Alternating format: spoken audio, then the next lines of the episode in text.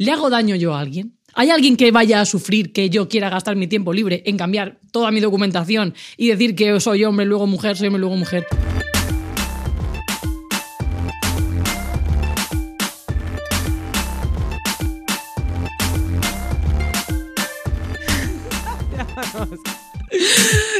Contenta estás, ¿eh? Sí, bueno, lo, natural. lo primero, bienvenidas, bienvenides y bienvenidos a nuestro podcast. Esto es Maldito Bollodrama en una nueva y luminosa ubicación. Sí, hemos dado un salto izquierder, queríamos ser más rojas todavía, así que nos hemos venido a la República Independiente de la Radio a grabar. Con las señoras de carne cruda. Sí. Eso es así. Así es. Eh, vamos a empezar ya. Sí, no, no vamos ya, a hablar de que estamos contentos ni nada. Venga, venga, rapidito, rapidito. A producir. Cada minuto cuenta. Ya, la verdad es que esclavizadas con la U todo el rato. Me voy a sacar mi, mi mood, mi mood bar. Vale. Si tuviera una hija lesbiana, pues a ver, tendría que aceptarlo, pero no querría que fuera una marimacho con camisa de leñador y el pelo como un hombre. Es que yo eso no lo entiendo, porque para eso estás con un hombre, ¿no? Igual que si tengo un hijo homosexual, pues podría aceptarlo, qué remedio, pero me gustaría que fuera un hombre hombre, un hombre de verdad, no que fuera una loca vestido con camisetas por encima del ombligo, que sea masculino, que no hace falta que vaya pregonando al resto del mundo que es Kai. Lo que se decía de las locas. ¿Os que no sea suena? una loca. Probablemente la respuesta es un sí rotundo. El heteropatriarcado ha ido cediendo los espacios y aflojando la represión a la que ha sometido al colectivo conforme hemos ido consiguiendo derechos a pulso. Ya no todos te dicen que si tuvieran un hijo gay le darían una buena tunda, pero eso sí, dejando muy claras cuáles son las normas para disfrutar de ese respeto y que nos permitan existir. A ver si os vais a pensar que nos iban a aceptar así porque sí, no vale con simplemente ser del colectivo, se te tiene que notar poco, que no lo parezca si pudiera ser que nadie se dé cuenta, no te salgas de la norma, que quede claro que ni retas ni cuestionas al sistema cis heterobinario sobre el que está montado puesto este tinglao. La pluma y los géneros disidentes siempre han sido elementos contra norma y combativos que han servido no solo para decir que existimos, sino para dejar claro que queremos hacerlo de manera libre. Eh, esto es lo que viene siendo libertad, no lo de Ayuso. Es que, digo, ¿cómo está tardando en decir Ayuso? Ayuso, Ayuso. Como en la primera temporada. Sí, y a nuestra propia manera. Ser hombre, mujer, persona no binaria, de género fluido, masculino, femenino, etcétera, son construcciones sociales, por mucho que haya parte de la sociedad que se niega a aceptarlo. Interfaz. que nos atraviesan a la hora. Pequeño disclaimer, tú sabes que esto va a ser, o sea, este episodio, yo lo estaba pensando y digo, a lo mejor no subimos nada a Instagram y ya está, y estamos como tranquilas porque va a ser un, un pues eso, un nido de, Nido de hate. de hate y de, y de odio. Pero sí, lo asumimos y ya está. Eh, el caso es que son construc- construcciones sociales que nos atraviesan a la hora de relacionarnos con nosotras mismas y con el resto de personas. Como lesbianas y bolleras también tenemos que deconstruir para reconstruir todos estos conceptos y no convertirnos en bolleras señoros. Siguiendo el testigo del anterior capítulo, que estuvo súper maravillosamente bien, que fue el capítulo de Inclusives con Cris Lizarraga, donde hablábamos, entre otras cosas, de masculinidad, feminidad, con la perspectiva no binaria, pues venimos a reflexionar sobre esto como lesbianas. Pues, O sea que se te quedó corto el capítulo. Se me quedó muy cortísimo. Uno de los más largos y se nos quedó cortos, ¿eh? Luego yo estuve con ella y decía todo el rato, Buah, no he dicho esto, Buah, no he dicho lo otro. Es que tremendos melones. Es que fue maravilloso. Entonces, pues, ¿cómo nos relacionamos con la masculinidad y con la de nuestra pareja? ¿Intentamos encajar en cánones sociales? ¿Hay plumofobia entre nosotras? No sé, son muchas preguntas. Nosotras somos Baki Terzi, Terzi Baque, y esto es maldito bollodrama. Soy Bien. como una planta y con la luz estoy Estás súper activa. Bueno, yo lo primero que quería decir segundo disclaimer. eh, otra cosa que se dijo en ese episodio que a mí me gustó mucho y me pareció que eh, también es la perspectiva desde donde hay que hacerlo. Estos temas, yo estoy como muy cansada de eh, la tanda de libros. Quiero decir, nos hemos leído a Judith Butler, nos hemos leído a Foucault, nos hemos leído pff, todo. Los deberes feministas Hemos leído todo en realidad, pero, jolín, lo, a lo mejor yo hubiese caído de primeras, en- bueno, caí de primeras en decir, "Ah, voy a leerme otra vez una cuestión de género, voy a leerme otra vez, no sé cuántas. Deshacer el género. sí. Exactamente, todos. Pero al final lo que decíamos también es eso, que sacas de la academia la academia, todos esos temas y, mm, joder, para humanizarlos, porque es que al final muchas veces lo que pasa es que se convierte en un debate de la mierda, que por eso yo te he puesto aquí lo del debate biologicista versus teoría queer, eh, que es el, que, el género, que es ser mujer, pero entonces el patriarcado, pero entonces no sé cuántos, porque no sé qué autora dice, y eh, al final se convierte todo en un eh, batiburrillo de personas tirando libros a la cara. Es que es Como Alma, cállate, porque en este texto decía, y al final, cariño, lo de mm, tirar todo el rato, me remito a los textos, es un poco de eh, señores con la Biblia. A lo mejor tenemos que parar, ¿sabes? Porque al final esto es lo que decimos siempre y lo que dijimos en el episodio de Eugenia Tenenbaum, que es verdad, que es mentira, que se ha tapado, que se ha manipulado y mm, que entonces la ciencia y estar todo el día hablando en el nombre de la C, de la gran C mayúscula, la ciencia de la mierda, bueno, pues la ciencia de la mierda también ha sido manipulada, la ciencia de la mierda tampoco es exacta, eh, pasan millones de cosas, no sabemos si Dios existe tampoco, entonces todo lo demás son pajas. Lo que, o sea, yo sí creo en los libros y en el valor de los libros y la literatura feminista y los ensayos para eh, enseñarnos a pensar y ver desde más perspectivas, porque el universo tiene millones de capas, metaverso, me encanta. Em, pero es verdad, y tu realidad existe hasta donde la ves. Claro, tía, pero y además que, que me parece que solamente limitar el debate a esa parte, primero que es súper clasista intelectual, segundo que es una manera de hacerlo poco accesible a la gente para aliar a la peña, ¿no? O sea, es como mm, el efecto este de cuando está una señora, un señor de a pie y de repente llega alguien con un montón de palabras raras y teorías raras para que esa persona se sienta como abrumada y diga, ay, pues igual esta persona que es tan lista tiene razón. Y es como, no, no, es que hay ciertos temas y ciertos debates que yo creo que hay que quitarles capas y al final ir a, a- a lo básico que es, las personas trans existen. Y si eh, una persona te dice, llámame Pau, le llamas Pau. Si te dice que le llames Chris, le llamas Chris. Si te dice que le llames con la E, le llamas con la E. Ya está, déjate de teorías y de... Y es, es muy sencillo. Te gusta te Terci, yo te llamo Terci, no te tengo que decir, no, es que en tu DNI pone Laura. Entonces, como pone Laura, te llamas Laura. O sea, creo que es sentido común. Y que además luego al final se reduce a una cosa que es chochocentrismo y ya está. O sea, sin ser nosotras nada de eso, muchas veces caemos en el rollo de es que en realidad es una chica, es un chico, es un tal. Lo primero es que, bueno, pues puede importar y yo sí que creo que eh, pues lo que has, creo que lo decías justo en ese episodio, las etiquetas están y se usan ciertas etiquetas, pero ¿para qué cosas? Para Claro. según qué cosas. Entonces, es obvio que la mujer em, existe, es obvio que el hombre existe, es obvio que la gente no binaria existe, es obvio que la gente trans existe, eh, las bolle... Todo, todo, todo, todo. Y mm, cada etiqueta sirve para una cosa, cada una la utiliza como quiere, también te digo. Em, pero sí que es verdad que a mí como que lo que me escama es todo el rato, dos puntos que has dicho que quiero destacar como súper importantes, que yo creo que lo has puesto aquí todo bastante bien y se puede relacionar Desgranar. sol- des- y desgranar solo desde esos puntos, que son el primero, mm, la pluma, porque la pluma, al final es toda la pluma. Sí, sí, sí, totalmente, tía. Y eh, pues eso, lo que es el estereotipo de género versus la expresión de género. Por ejemplo, yo te quería empezar diciendo, eh, como, como a ver si, yo no sé si la gente lo sabe, las que nos escuchen desde fuera de, de España y sobre todo desde fuera del planeta, porque estamos hartas Desde del fuera del planeta me Twitter. encanta. Un saludo a Marte. Un saludo a Marte, hola, polleras marcianas, pero es verdad, porque eh, yo sí que tengo temporadas que digo, mira, el Twitter que le den por culo, y entonces estoy como dos puntos desconectada. Ya. Lo del Jesucristo de Sevilla, resulta que ha habido, bueno, que no ha habido un concurso, o sea, se ha presentado directamente, ¿no? Sí, pero o sea, me ha sorprendido muchísimo toda la polémica. Bueno, antes de, de ya cerrar el debate de los libros, creo que también... Ah, perdón. Eh, no, tía, que muchas veces le damos eh, cierta entidad a los libros y también, yo qué sé, Pérez Reverte escribe libros, Hitler escribió libros.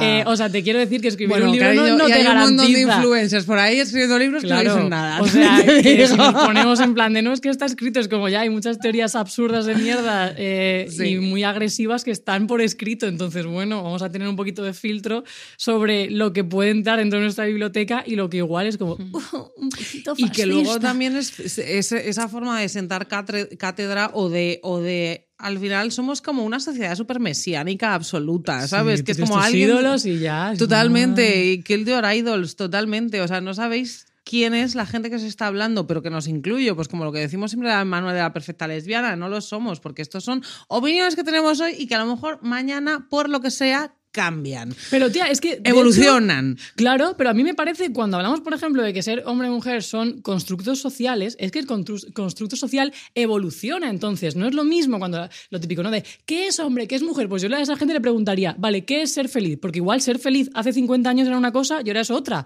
¿Qué es un teléfono? Pues si tú le preguntas a una persona hace 100 años o 50, ¿qué es un teléfono? Te va a decir, es una máquina así de grande, tal con botones y con cable. Pues ahora yo te saco el móvil y te digo, esto es un teléfono.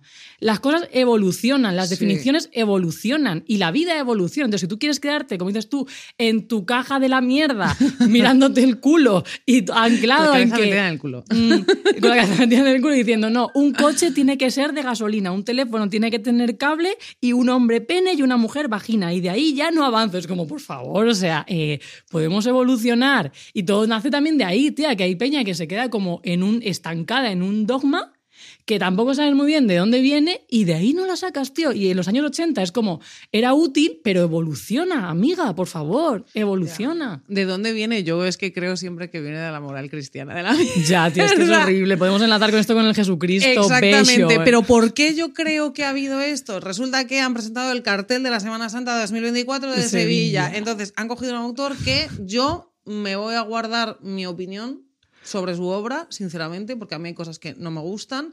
Lo que pasa que también creo que precisamente condiciona por qué se ha eh, vuelto tan loca la gente, porque no sé si has visto sus cuadros. Yo he visto que se ha inspirado en su hijo, que me ha parecido un poco pues, ya, sea, pues su hijo es un adulto mayor de edad, pero hay muchas de sus obras que no son mayores de edad.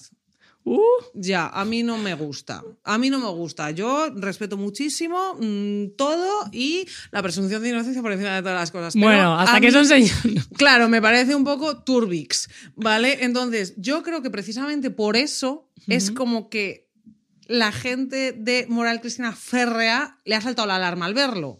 Punto número uno, porque eh, esos mm, pequeños hijos de puta tienen todo el rato esa relación entre la pederastia y la homosexualidad. ¿Vale? Entonces creo que de ahí hay mucha gente que ha saltado ese resorte. mm. Y lo segundo, porque a mí como que me ha llamado mucho la atención que el rollo ha sido que es afeminado. Claro, sí, sí, eso es como toda la, la Pero cariño, la ¿cómo afeminado? Si va desnudo. Pero que además, pero que, que toda la iconografía cristiana y católica es del mismo rollo. O sea, yo nunca he visto a, a Cristo en plan haciendo crossfit, ¿sabes? Ya, o sea, pero, que- o sea, a mí lo que me lleva a preguntarme todo esto es, ¿qué es? O sea, ¿qué es ser afeminado? Porque en realidad es eso, es como, hay mucha gente, o sea, yo el otro día lo decía, en plan de, a mí me da igual, yo me pongo un vestido, me pongo una sudadera, voy en bragas y sigo pareciendo lesbiana. ¿Sabes? Aunque no, que hay muchas veces la, la ropa nos ayuda a expresarnos y tal, pero yo sí creo en que eh, hay peña que tienen cara de, de, de queer. Eso es así, yo tengo cara de lesbiana. Yo creo que lo hemos hablado más veces. Tú tienes cara de bollera, que puedes con ella, cariño. sí, pero eh, fíjate, muchos, o sea, mucha gente me lee como un chico femenino. Claro. Pero ¿qué es lo que hace saltar esa chispa? ¿Sabes? Porque es la cara, es la expresión, ¿qué es exactamente? Y por qué genera ese rechazo tan profundo, en plan de, no se puede mezclar. La iglesia tiene muy claro lo que es, tócate los santos cojonazos, femenino y masculino. Entonces, como este es un cajón cerrado de femenino masculino, todo lo que se aleje de eso no va con la... Perdón, pero si estamos hablando de querubines asexuados, estamos hablando de vírgenes que tienen eh, descendencia sin tener sexo, estamos hablando, o sea, vamos a ver Sí, sí, que todo, la. Biblia creo que es una de las cosas y, la, y, y- y todo el imaginario, porque vamos a llamarlo imaginario, eh, eclesiástico, chupito, eh, tía, pero que hay más mm, no binario que eso. Pero y que yo no sé por qué ha saltado con este cartel cuando, o sea, yo como persona que estoy en un que colegio que católico, odia a ese señor y sí puede saltado, ser, pero está, tía, ¿eh? o sea, cualquier retrato de, de Jesús se parece más al, al cuadro, o sea, al cartel este de Semana Santa que a lo que tienen en la cabeza, que no sé qué será, o sea, un señor como grande, fuerte, o sea, lo que hemos visto siempre de Jesucristo no se parece a los espartanos de la peli de 300, o sea, se parece a este señor. Porque lleva la barba bien, está depilado y, parece que huele bien en el cartel, ya se afeminado. Claro, es como A mí me encantó Bob Pop que puso en, X. No sé. Creo que fue, sí, fue Bob Pop que puso en X. Me encanta porque ahora los cristianos están todos escandalizados que por, por fin se han dado cuenta de que, que Jesucristo va para paja. Tía. que es como, lo que pasa es que esas cosas les joden. O sea, si tú piensas en. ¿Cómo se llama la peli esta de Almodóvar? ¿Cuál? Ay, la de Gael García Bernal. No me acuerdo. No, no me acuerdo, luego la miro. Pero es como que todo lo que tiene que ver con la iglesia y eh, enseñar un poquito, un poquitito, un poquitito la mala educación, la mala educación esa pecera que merecemos. Eh, exactamente, pues la mala educación, ¿por qué se pusieron como se pusieron? Como no se han puesto con otras películas de Almodóvar, porque al final estás diciendo eh, mm, personas queer LGTB existen. El otro día, pues yo esto sí me lo digo, yo tengo, yo tengo una, mi mejor amigo es guardia civil, es un señor barbudo, heterosexual, con, mm, pues que lo se puedes utilizar eso. para muchas cosas. Lo utilizo para guardias civiles, no tengo nada en contra. Claro, pero yo hablando el otro día con él, eh, mm, hablando de, nuestro instituto, dice, es que eh, los institutos eh, de curas son una fábrica de personas LGTB, ateas y feministas. Y tiene toda la razón, porque al final muchas veces es como cuando tú le dices a una niña, no puedes tocar ese peluche, no puedes tocar ese peluche. claro, sí, sí, sí, sí, totalmente. Tocar ese peluche y voy a indagar ahí y a lo mejor no es mi sitio y me vuelvo para otro, derivo para otro, pero mm, si a mí me dices que no puedo ser lesbiana, cariño... Pero y además, que, la línea, lo hemos hablado muchas veces, cuando se intenta exagerar la masculinidad o la feminidad, lo que consigue es el efecto contrario. O sea, hay un punto que conforme más intentas eh, esos espacios hacerlos como súper masculinos, acá Putin montado a caballo, no se me ocurre nada más gay y homosexual y como queer que ese rollo, ¿sabes? Entonces, al final sí que creo que hay en ciertos sectores de la masculinidad hegemónica una especie como de fobia a lo homosexual que se quieren, quieren ser tan, tan, tan, tan, tan machos que abrazan la homosexualidad. Hay una cuenta, de hecho, no me acuerdo cómo se llama, de fútbol americano, la descubrí hace poco. me encanta. Em, que todos los clips que suben, tía, eh, son como súper, súper, súper gays, pero porque se pasan de masculino, es como que le dan la vuelta a la masculinidad. Entonces, claro, tú ves al final un señor con músculos, con un pantalón ajustado que se le marcan todos los cuádriceps, pegándose con otros señores por coger una pelota y quitándose el sudor, y no se me ocurre nada más homosexual que eso, ¿sabes? sí, es verdad. Como cuando los ves así haciendo como lucha libre y tal, tú pegado sudando, y como, que es como, bueno. Claro, tía, y con un slip mega ajustado, que es como... de todas mm, formas, tengo... tengo una pregunta para ti. Eh, ¿No crees que también esa homofobia interiorizada que tiene que ver con la plumofobia, absolutamente, pero nosotras también la hemos tenido?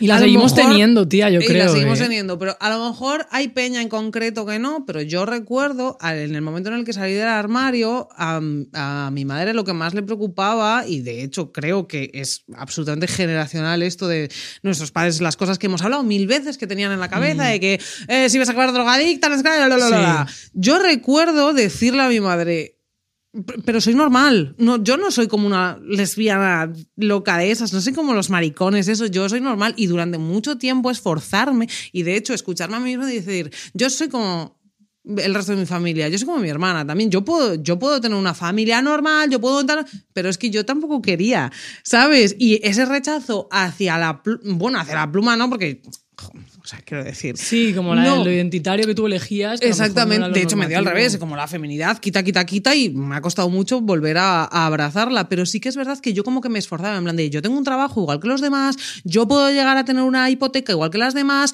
eh, yo voy a, voy a hacer exactamente lo mismo, pero con una chica. cuando no quiero. Da mucho gusto dejar de guerrear y tener la aprobación social, porque somos seres sociales, vivimos en sociedad y yo creo que a todas nos gusta de vez en cuando recibir el cariño social y no sentirte todo el rato sola. Entonces eso es una trampa muy perversa, porque al final lo que hace es que todo el mundo te refuerza cuando eres normativa, cuando eres delgada, qué guapa estás, cuando eh, tienes un buen trabajo, a un, contrato indefinido, no te preguntan si estás feliz o no, es como, ay, qué bien te va todo, eh, cuando mm, eres guapa con lo estéticamente, o sea, lo que ellos entienden como guapa, te lo refuerzan y eso es, si eres mujer, ser femenina. Y no se te nota nada y te refuerzan el heteropassing, que es como, ah, para ser lesbiana, qué guapa eres, no se te nota nada, que es como, güey, o sea. Porque eres lesbiana y es guapísima. Claro, Eso se es- decía, es ¿eh? como, tía. Hace no mucho. De hecho, yo recuerdo como mucho, porque al principio yo tengo muchísimo pelo, llevo la, más de la mitad de la cabeza rapada y aún así, hola, parezco Hagrid, ¿qué tal? es verdad. Y yo recuerdo que hasta los veintipico que me empecé a rapar, siempre iba con la coleta o con el moño, porque era incomodísimo, me daba calor y tal. Y cuando me empecé a rapar y a soltar el pelo, era la frase recurrente, tía. de, Sí, tía, Qué guapa estás el pelo". Suéltate el pelo, suéltate el pelo. Me hacían hasta canciones. O sea, pero suéltate el pelo, que estás más guapa. Qué guapa estás con el pelo suelto. Ay, el pelo suelto, el pelo... Pues como, pero tío, o sea, ¿qué cojones? Y, o sea, no puede ser. Si me faltan cuatro dientes y te digo así con el pelo suelto estoy más guapa. Es que es absurdo. No sé, a mí es una cosa que me tocaba mucho las pelotas y había muchas veces que era como, pues ahora por mis santos putos cojones. Pero es que sigue, ¿Sabes? y de dentro del colectivo, ¿sabes? En plan de qué guapa Sí. estás. Y había veces, tía, que además yo veía que no era real. En plan, cuando a mí la gente me decía, ay, qué guapa estás con vestido, con vestido", es como, si parezco un cuadro, tío. O sea, yo he visto fotos y es como, no estaba guapa, ¿por qué me reforzaban esta mierda? Total. O sea, porque como además lo no de la barba en los tíos, ¿eh? El rollo ese de, ah, es que parecen bebés, ay, no es que estás muy feo, es que no te reconozco la cara, la barba mejor, te la cara con la barba, que es como, porque parece rudo. De hecho, el otro día me hizo mucha gracia porque estaba viendo Padre Familia, que a veces lo veo Guilty Pleasure, y decía, decía Peter, Mercury, porque estaba diciendo, Freddie Mercury era homosexual, no sé qué, decía, ¿qué va a ser homosexual? Lleva barba o lleva bigote, que es como, lo tienen como súper asumido en, ya no, y se está como lo que dices tú, reapropiando y eh, pues ahora ves a un señor como Freddie Mercury y dices, vaya pedazo de dos puntos maricón absoluto, pero que hay muchos señores que decían, es imposible, si lleva barba, ¿cómo va a ser maricón? sí, total, o si es le gusta el fútbol, ¿sabes? le gusta el fútbol. ¿Cómo va a ser, eh, cómo va a ser gay? Eso lo dijo el- una vez el presidente de Irán, cuando le preguntaron por los homosexuales, él decía, bueno, no, si la cosa es que en Irán no, no hay homosexuales, pero si hay en otros países sí, es como, ok, en su cabeza suena espectacular, en plan de, no, genéticamente aquí no hay, no hay gays. En otros países igual sí, pero aquí no. Total. Pero tía, yo siempre, yo siempre distingo cuando pienso en salidas del armario y tal. Para mí hay, yo tengo dos salidas del armario. Una como lesbiana y otra abrazar mi masculinidad. Y, de hecho, a mí me costó más la de abrazar la masculinidad que la de eh, decir que, que me gustaban las tías. Porque además, em, creo que en realidad eso es lo que realmente es peligroso, porque tú si vas, sobre todo si eres chico, o sea, en, yo sé que yo abrazar mi masculinidad es menos peligroso que para un tío salir por la calle en minifalda y con tacones. O sea, eso es así, 100%, ¿eh? yo puedo ir así y no siento que mi vida peligra. Un tío probablemente si va eh, con lo que se asocia femenino, igual sí. Pero claro, si yo parezco hetero, o si un tío parece hetero, eh, vamos a, a sentir más seguridad porque vamos a sentir que no mm, nos van a pegar por la calle porque no nos van a identificar como parte del colectivo. Claro. También te digo, no siempre ha sido así y creo que esto nosotras tenemos esa ventaja gracias al feminismo, porque no Claro. sé si sabes quiénes eran las sin sombrero. Sí, sí, sí, sí. Pues mira el rollo de la sin sombrero, lo buscáis en Google, que no tenemos aquí toda la No mañana tenemos el podcast, luego dura cinco horas. Pero el rollo de la sin sombrero era eso, en plan de si eres mujer tienes que salir con sombrero a la calle y si no, tía, que les pegaban Sí, sí, y sí, les tiraban pegaban, cosas. Yo creo que gracias al feminismo las mujeres, yo creo que como que tenemos eso, luego también parte del rollo de mm, si no parezco muy masculina, mm, puedo, ¿sabes? Como pasar más desapercibida, pero tía, o sea... Y llevar pantalones, tías, es, ah, en los años 50 o así, no sé si era 50 o 40, llevar pantalones si eras una mujer era Sí. como wow. Pero y que igualmente luego en la masculinidad ahora como que es más fácil por eso, pero también ha sido muy peligrosa eh, siendo, pues, leeros también Stone Batch Bl- Blues, por ejemplo, pero no sé si te acuerdas cuando éramos más jóvenes que eh, se tenía de la lesbiana ese rollo de mentirosa del género. ¿En qué sentido? Pues que para el mm, común de los señores y muchas señoras mortales eh, pensaban y tenían la imagen de que el otro día que nos hicieron la, entrevista de lo de Word fue lo que yo dije, en plan de en el imaginario colectivo de Chupito tenías la cosa de eh, las lesbianas son señoras que fingen ser señores, que se cortan el pelo, que se mm, visten con mm, ropa de señor, camisa, franela, no sé cuántos tal, que hablan como así, se mueven como así y quieren engañar a señoras bisexuales que están decepcionadas con sus maridos maridos porque en realidad no son bisexuales, le gustan los señores, pero pff, están decepcionadas o confusas y se las llevan. Otra vez porque, la- fin, las teorías de la academia cuando todo es más sencillo. pero Claro, bueno. exactamente, pero yo creo que también ha habido como mucha violencia y mucha dificultad de eh, aceptar esa masculinidad por eso, porque era en plan de tú eres mentir, tú eres una mentirosa y eso lo he oído muchas veces en plan de si a mí no me jode que seas lesbiana, sino que me has mentido, has fingido que no lo eras, que es como Madre mía. wow, pero a mí eso me ha pasado con familiares de derechas. Es que has fingido que no eras lesbiana, que es como no he fingido nada, no he dicho nada, lo que pasa que no no llevo el pelo rapado eh, y llevo camisas de franela, cariño, eso es mentirte. O sea, también creo, tía, que hemos vivido en muy poco tiempo, comparado con lo que es la historia universal, em, esa evolución del colectivo. O sea, que no es una cosa que sea nos podamos remontar. Entonces han pasado muchas cosas realmente en muy poco tiempo.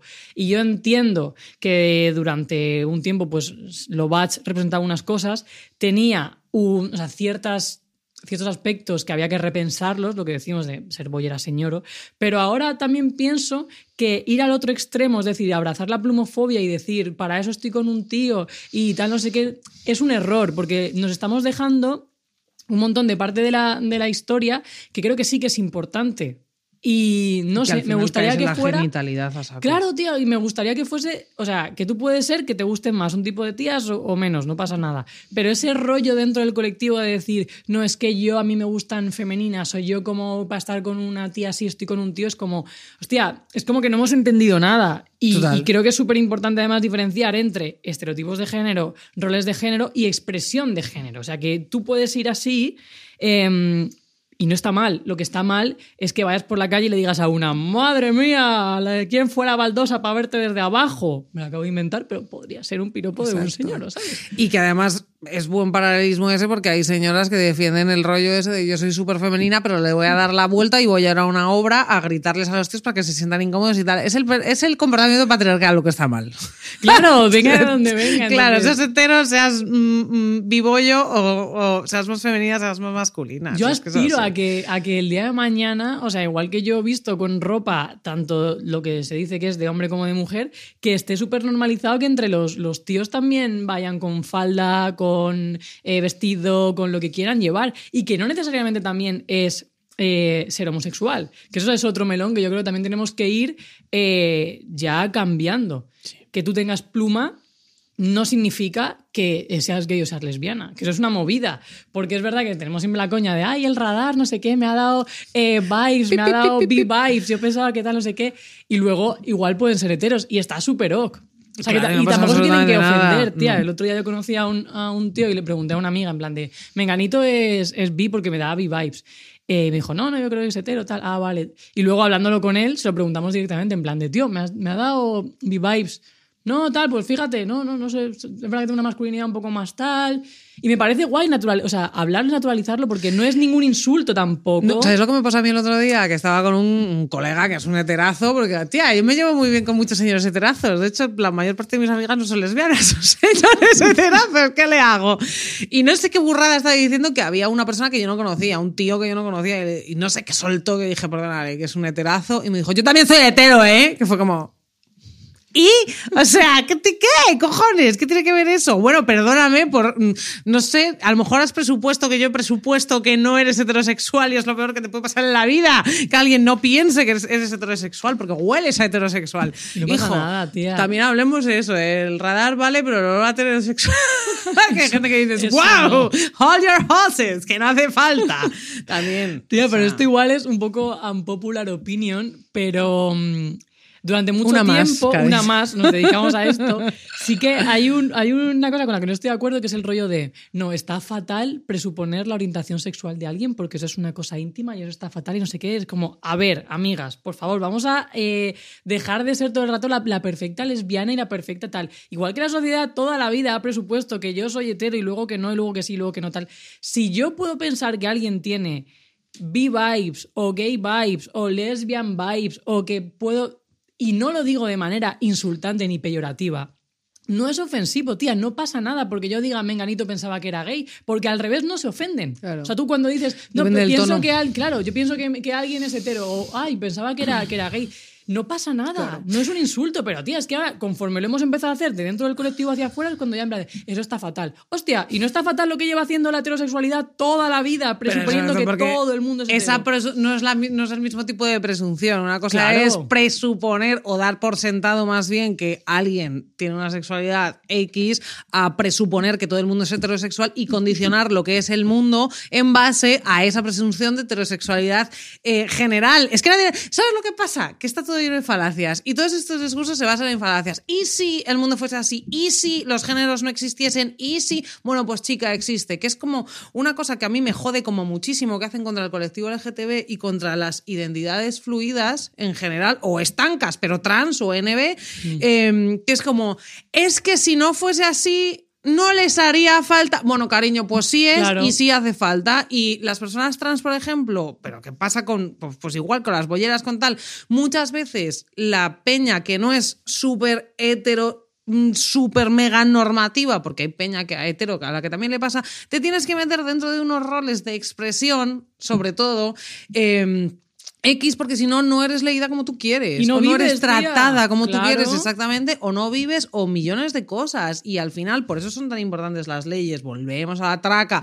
Pero por eso son tan importantes las leyes y reconocer en un papel. Porque si yo de repente mm, digo eh, que soy Laura, pero mm, llevo bigote, el pelo corto y mm, X ropa y voy a una entrevista de trabajo, me vas a tratar mal. Y me vas a hacer el pasar el disgusto de mi vida y probablemente encima me sigas metiendo en ese rollo tan de aporofobia absoluta de no darme trabajos. Entonces, Claro. ya que no es solo que te digan, que te confundan con un señor y digan, ah, tío, perdona, eh, ah, no, que eres tío. No, que no es eso, que rascas y es muchísimo peor. Y el tema de lo del género y no reconocer el género y no estar abierto a eso trae problemas sociales, porque al final es lo que es. Entonces son también económicos, eh, Claro. relacionales, familiares, etcétera, etcétera, etcétera. Pero luego, tía, que es que ese argumento me. O sea, no te lo compro, pero te lo podría entender si fuese con todo. O sea, esa persona que dice, eh, si no hubiese género no les haría falta, vale. Y si la sociedad no fuese gordófoba, tampoco le haría eh, falta a la gente operarse eh, con cirugía estética ni hacer dieta. Y si la sociedad no fuese capitalista, pues igual a la gente no haría falta trabajar o, hipotecarse o pedir un préstamo para irte de viaje. O sea, vale, pero estamos donde estamos. Entonces, todo el mundo tenemos derecho a ciertas cosas. Entonces, igual que yo no me meto con que Menganita eh, eh, haga una dieta, me puede parecer mejor, peor, o puedo decir, hostia, pues ojalá la sociedad deje de ser tan gordófoba tal, pero no voy a decirle, no, te prohíbo, te prohíbo esta dieta, porque lo ideal sería que aceptaras tu cuerpo. Hostia, vale, pero es que igual si la sociedad no deja de machacarla no va a llegar nunca. Y luego otra cosa, tía, las leyes al final lo que hacen es que el Estado sea confortable para todo el mundo. Claro.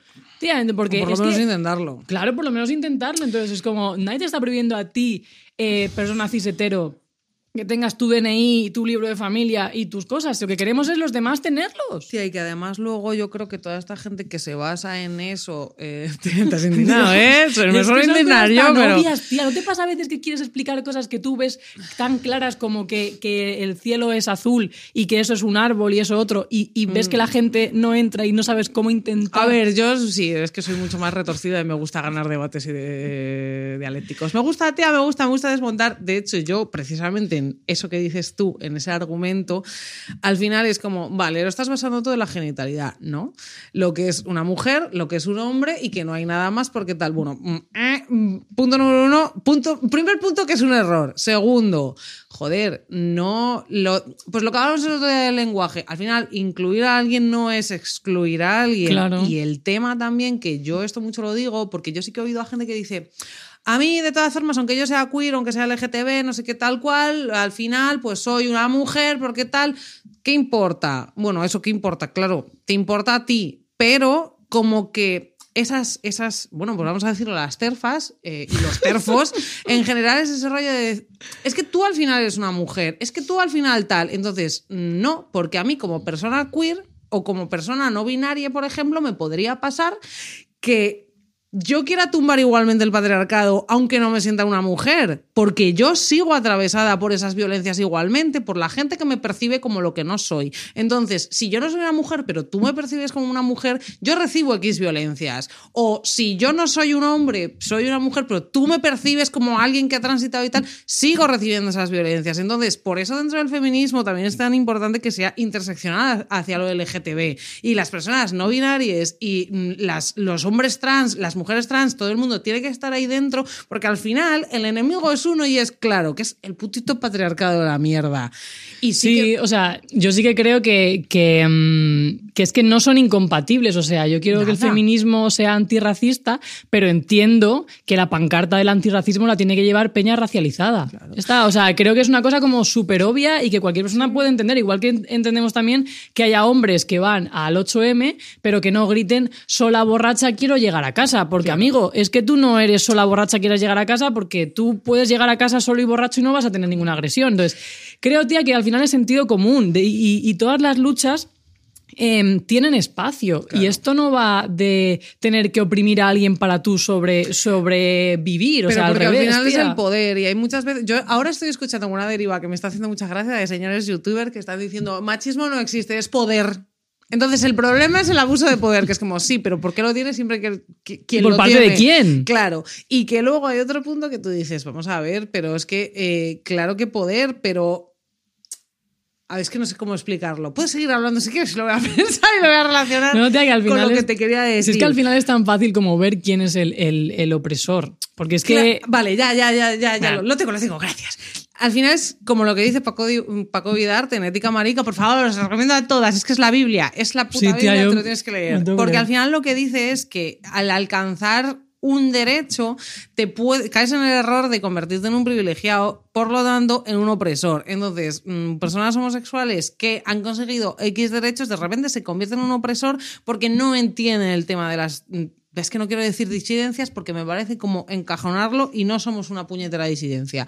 O sea, la gente que nos cuestionamos el género cada 25 minutos somos muchísimas. Sí, yo creo que cada vez más, tío. Y cada vez más y más y más. Entonces, el rollo es que ahora me salen estos señores y algunas señoras LGTB me refiero, eh, con lo de es que la teoría queer, es que, es que esos, esas moderneces, es que tal, pues mira, eres mi yo de 12 años saliendo del armario delante de mi madre, la de derechas.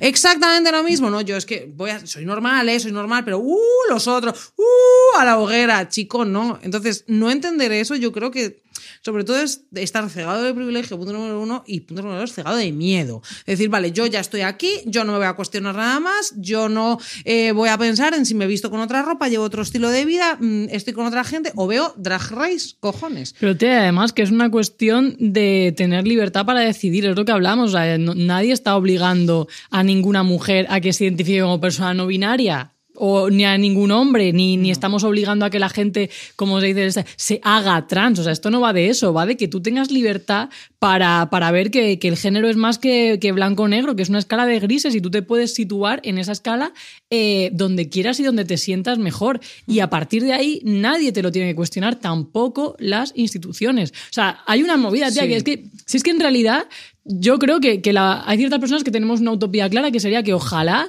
no hubiese eh, en un futuro eh, género hombre-mujer, que no existieran esas construcciones.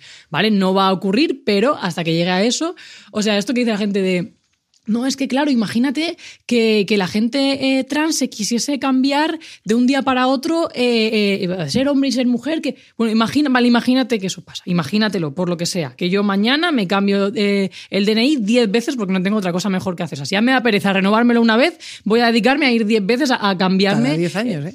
sí, pues me da, sí, me da mucha pereza, tía. Pues imagínate que yo, por lo que sea, digo, no, no, pues es que yo cada semana me voy a cambiar. ¿Le hago daño yo a alguien? ¿Hay alguien que vaya a sufrir que yo quiera gastar mi tiempo libre en cambiar toda mi documentación y decir que soy hombre, luego mujer, soy hombre, luego mujer? ¿Por qué no podemos dejar a la gente que lleva tranquila? O sea, si es que eso no va a ocurrir, pero aunque ocurriera, a ti, Manolo, no te van a cobrar más en el IRPF ni en la declaración de la renta ni, ni en el parking cuando metes el coche.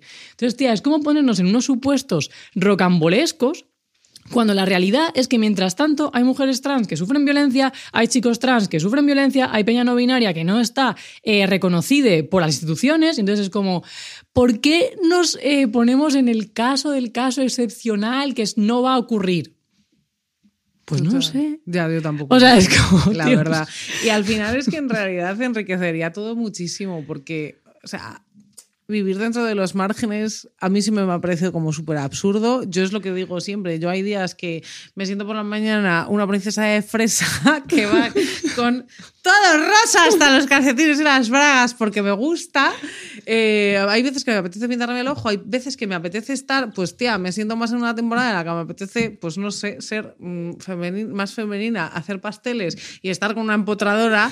Y hay otras veces que me apetece estar con otra princesa. Hay veces que, bueno, tú me ves en el coche conduciendo con cosas que tú podrías decir son hegemónicamente masculinas. Los comportamientos al final yo creo que es lo primero... El, lenguaje está ahí, pero yo creo que los comportamientos se van a empezar a disolver. Yo creo que también, tía. Y yo luego creo que, va a ser el primer paso. Yo creo que la gente además tiene más capacidad de, de evolucionar de la que piensa. Yo me acuerdo que hace más o menos Sí. poco estuve grabando un vídeo que bueno, salía era una charla entre, entre Marilyn Isa Serra y, un- y Concha, que es una feminista, y hablaba, eh, Concha tiene, pues creo que son setenta y pico años o así, y contaba un poco cómo había sido su, su esta con el feminismo. Y ella, y ella contaba pues que en unos años había sido amiga de Celia Morós, que esa teoría feminista en ese momento le sirvió como para, eh, bueno, pues para ciertas cosas de, de crecer, de darse cuenta pues que una mujer puede trabajar y hacer eh, cosas que están asociadas a los hombres, que luego de repente descubrió la teoría queer, que se puso a leerla, no sé qué, total, que ahora la señora está leyendo la teoría cyborg. Y tiene Claro. 80 años. Es y que entiende perfectamente. On fire con eso. Claro, Yo estoy con el metaverso que no puedo más. o pero sea, claro, sí, y es sí, que sí, se puede avanzar y se puede evolucionar y puede ser Y que todo no confluya. convertirte en una vieja mierda. Pues Concha no es una lesbiana vieja, Concha es una lesbiana de mentalidad joven con Exactamente. 80 años porque se puede evolucionar. Y este rollo Y hay de... gente con 15 años que se una lesbiana vieja. Claro, tía, y es que se puede evolucionar. Y este rollo, yo hay una cosa que sí que creo que dentro de, de toda la plumofobia hay que mm, quitar absolutamente eh, dentro del colectivo de las lesbianas, que es ya de dejar de asumir que la masculina no gesta y que gestar es para la femenina. Por favor, o sea, Sí, vamos a salir de esa mierda. Eso, sí. Pero Sí, sí, incluso sí. a mí la gente da por hecho que yo no voy a, a gestar. Si yo tuviese ya. hijos, que yo no voy a gestar. Cariño, lo dices en todos los episodios. Lo dices solamente en O sea, dos. llevas tres Voy a- meses- esto, ¿te llevas tres imaginas? Estoy embarazada. No lo estoy, Pues no estaría muy bien. Estaría súper bien. Ya, y también eso, dar por sentado que a la femenina le apetece. Y a, y a una mujer heterosexual también. O sea, que también ese es el rollo ese de la Eso también, maternidad claro. asociado a lo femenino. Y eh, todo lo que tenemos asociado a lo femenino, opri- opris- opresor y oprimiente, y que por lo que sea, a lo masculino, pues no tantas cosas. Casualidad. Qué no casualidad. Ojalá, de verdad, que dentro de pocos años veamos un partido de fútbol femenino donde esté el novio en la grada animando y la novia dedicándole un gol. A eso es a lo que yo aspiro, hombre, que no esté todo tan Total. encasillado. y que ¿Tú crees? Voy a hacer una pregunta y si quieres con esto cerramos, que ya llevamos una hora. Si... No, no la voy a hacer. O sí. No, sí, venga. Si dejan de existir los, los géneros y empezaran como a, a fluir y a ser menos binarios y tal, ¿dejaría de existir eh, la homosexualidad? Em, es que yo creo... No sé por qué pregunta eso, porque en realidad es como, ¿y si? A ver, yo creo que todo estaría que mucho más abierto. No ¿A ti sé te gustarían cómo los, habría... los- Claro, es que no serían señores. Te iba a decir, a lo mejor nos gustarían los señores también. No lo- Perdón. que lo pienso No, digo, o sea, "Ah". o al revés, claro, o sea, en el momento en que no existan géneros, igual de repente se, se empiezan a crear otros grupos de, de deseos, pero claro, es que el, Sí. el- el deseo son, son, o sea, nos viene no dado, pero que se va construyendo. Totalmente. Y en cuanto se va desdibujando, tía, o sea, Es verdad, porque a mí sí que es verdad que, un- o sea, como que sí que veo, hay gente, lo que has dicho tú, de me gustan femeninas, me gustan masculinas. Hay señoras bolleras que hacen ese rollo de algunos señores horribles de, "Ah, es que a mí me gusta como la gente que se comporta como las pick me, las santitas, de, "Ah, ay, no sé, solo soy una chica, ¿sabes? Ya, o los comportamientos como súper rudos y súper violentos. Yo que sé, que hay muchas veces que los gustos y la erotización de las cosas muchas veces es sobre a comportamientos tóxicos que hemos visto en pelis Sí, y que hemos visto en tal, estereotipados más bien que tóxicos, pero también tóxicos. hombre, que una echa un poco la vista atrás al historial Ya, propio de relaciones y hay patrones. Hay patrones y es que, o sea, Y romper esos patrones, wow, ¿eh? Hasta que no te lo Además, tienes que romper con cosas contigo misma. Hombre, si claro. no, pero es verdad, yo estaba con cada bollero señor, que digo, Dios mío, en mi vida, o sea, pero porque yo estaba contentísima. que en ese momento es como... Plan, es mi "Wow, María wow, Casas, no, no, no. María Casas. Pero luego a lo mejor desde fuera la gente no lo percibe así. Dice, ah, seguro que con esa carita femenina que tienes, bueno, tal. Y luego de repente en casa es un señor. Efectivamente. O al revés, Buah, entre los maricas. También me ha pasado, también me ha pasado, ¿eh? También me ha pasado. claro. De bolleros señores camuflados. Y al revés, soy súper femenina y luego eres un señor. Y luego, "Y mi cervecita". Tú. Hacía mucho que no hacía esto, ¿eh? eres tú. Es que ya tenemos no lo estarás cámaras. escuchando, no lo estaréis escuchando porque sois unas... mm, ¿Cómo se dice? Unas que, o sea, como hay tres cámaras, podemos. Eres ¡Eh, tú! Me encanta. A ti te digo. Luego lo subiré solo en Reel. Tú. En fin. Menciona, podemos poner en comentarios, menciona Arroba a tu tóxica. Es, buah, chaval, menciona a tu tóxica. Menciona a tu bollero, señoro. Mira, a mí es una cosa de Elisa Alcor que, por ejemplo, en el último libro que escribió me, me gustó, em, que hablaba desde la perspectiva bisexual. Mira, también la podíamos invitar para hablar de eso. Desde la perspectiva bisex- bisexual se había dado cuenta de que hay tías que ejercen maltrato eh, de cierto, desde ciertos puntos que se tienen mucho paralelismo con, con lo que hacen algunos hombres. Y, me, y es verdad. No Sí, te sí, iba a decir, sí. me explotó la cabeza, no porque por lo que sea me ha pasado, pero es verdad. Boyeros señoros dos, nunca se sabe. Tres o cuatro, tío, es que da como para Ya. todo el rato y se actualizan además. Y, es como. Se van como camuflando, ¿no? Sí. Pero como ellos, de repente uno, oh, pero ¿por qué me pegas si lleva las uñas pintadas de negro? Tío, es que tal cual, es como. que sería el equivalente del aliado. Aliade, aliado. Sí, Sí, sí, que te habla en femenino sí. o neutro, pero luego es como, uh, tremendo verdugo. Tremendo verdugo. Bueno, pues muy bien. Pues por ves, es que maldito drama podría no acabarse nunca, porque cada vez hay más temas y más, y más, y más, y más, y qué más. contenta en este estudio. ¿Estás contenta? Bueno, pues eh, muchas gracias a nuestras amigas de Radio Primavera Sound, que siempre están Siempre. atentas y siempre nos quieren muchísimo. Y son las mejores. Vamos a ir a Barcelona. Sí, vamos el 18, Este este, sabes. Sí, vamos a estar este fin de cuentas. semana en Barcelona. Es que como grabamos como un- el episodio anterior, pues yo no sé cuándo sé. estoy. Ah. Pero el 18 vamos a estar en Barcelona. Eh, ojalá veros. Vamos Va a hablar de guay. romper vínculos. Es que la última vez que estuvimos allí dije yo, te vas a hablar de romper vínculos. Pues como este episodio que nunca se acaba porque no sabemos. ujú. Claro, además hemos querido coger uno que dure mucho. Sí. Como el de coger vínculos. Efectivamente. Tener dos horas, hora y media, no dos horas. y ya está. ¿Tenemos algo más que decir? ya nos está. despedimos? Que os queremos mucho. Sí, mucho. Muchos queremos mucho. Nos vemos en YouTube, nos vemos en Spotify, en ebooks. Gracias por estar con nosotras, nosotros y nosotros. Eh, una, quincena más. Mm, ¡mua! Arriba, sintonía.